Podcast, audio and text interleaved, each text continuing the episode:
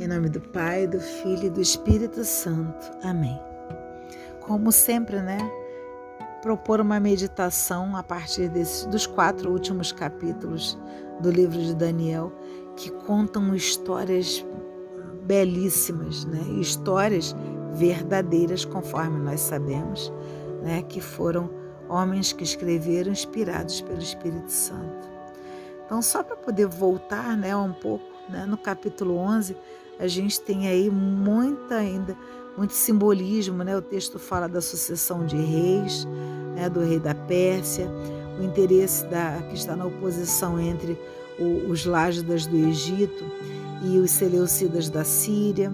Tem aí uma luta interrompida, né? Porque ambos são herdeiros do império de Alexandre Magno por tentativas de aliança matrimonial.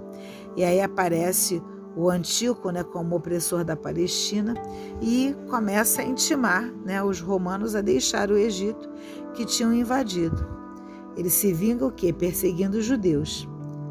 Só que os judeus resistem até o martírio confiando em Deus e enfrentando o opressor em seu e enfrentando o opressor.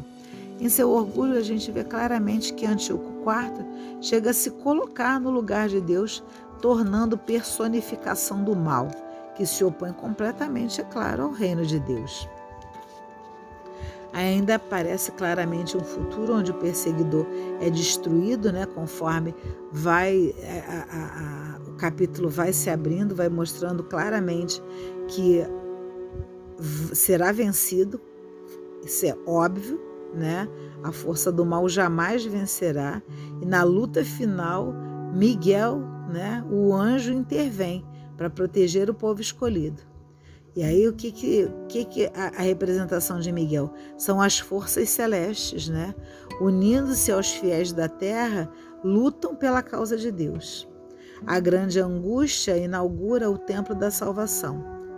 Também os mártires que resistiram até o fim participarão da vitória final através da ressurreição, enquanto os infiéis se perderão.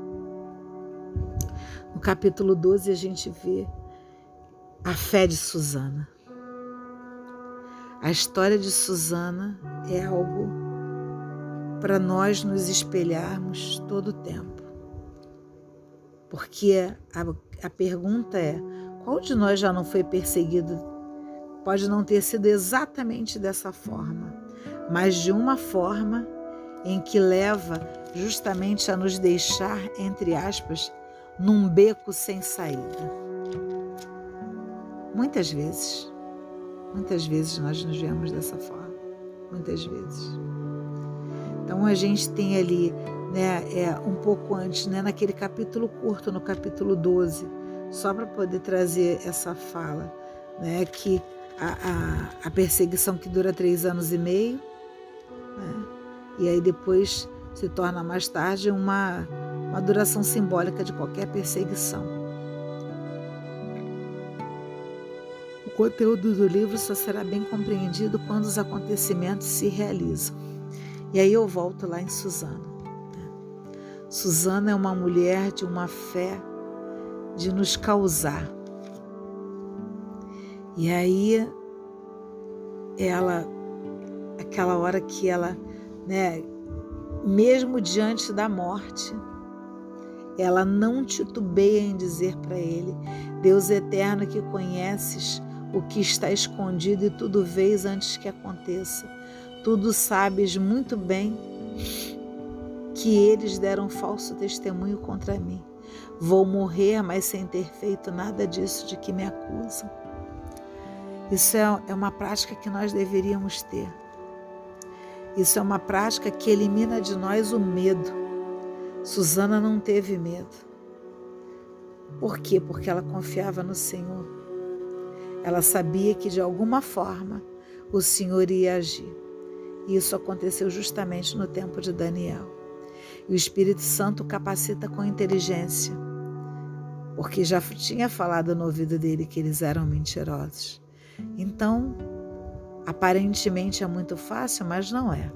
O Espírito Santo ele nos capacita com estratégia, com inteligência, com sabedoria, com conhecimento, com obediência a Deus.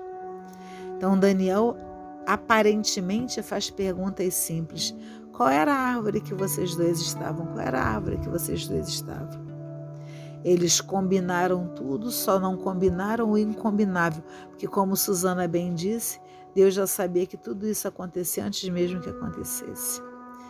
E diante da fé dela e do grito dela a Deus, Deus fez essa intervenção. E é muito belo. Nossa, Deus é muito belo. E aí a gente vem né, na história de Bel e o dragão.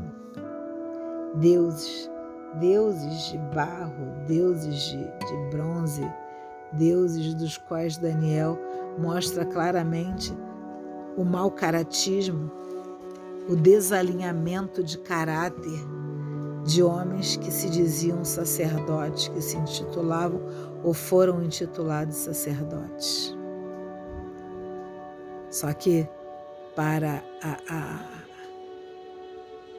não gosto da palavra sorte, porque isso não é sorte, mas para a tranquilidade, vamos dizer, do rei, Daniel estava com ele e tinha a sabedoria que o Espírito Santo o tinha concedido a partir do que Deus havia determinado. Então Daniel teve a inteligência de fazer o quê? Espalha as cinzas no chão, porque quando você pisa, fica marcado naturalmente. Então o lacre se mantinha no lugar, mas tinham cinzas dentro do espaço onde estava a marca dos pés das pessoas. E logo ficou visível que algo né, não, estava, não estava de acordo com o que os sacerdotes haviam dito. Então, para comer era, eram ofertas imensas, então realmente tinham que ir a família inteira para poder jantar, para comer aquilo tudo. E aí diziam para o rei que era é, o dragão que comia, o quibel que comia.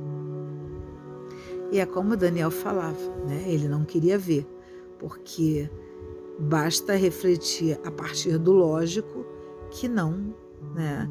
É, não era possível que isso acontecesse. O nosso Deus é um Deus vivo.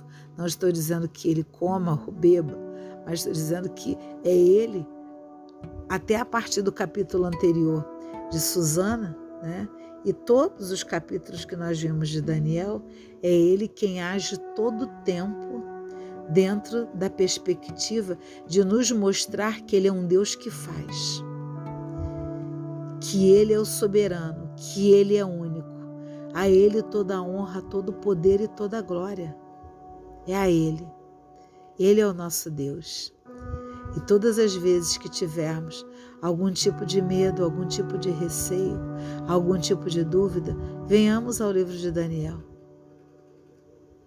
E a todos os livros, é claro, mas o livro de Daniel foi um livro muito especial para a nossa vida, no que diz respeito à abertura da visão espiritual. Eu tenho certeza que vocês observaram isso. O nosso campo de visão espiritual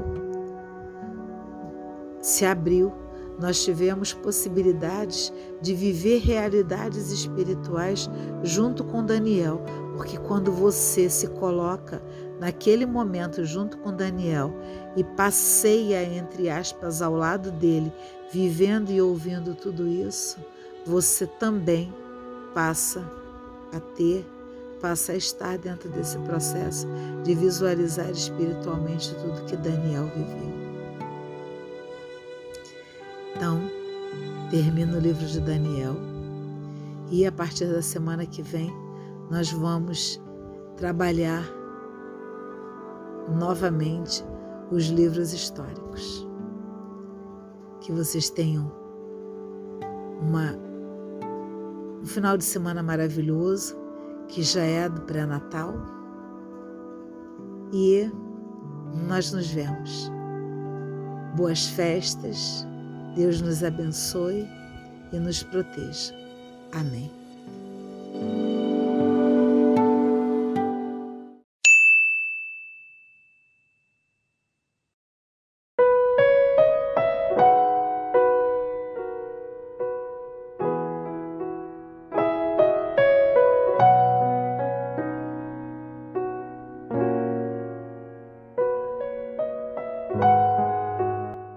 Em nome do Pai, do Filho e do Espírito Santo. Amém. Salmo Real 110.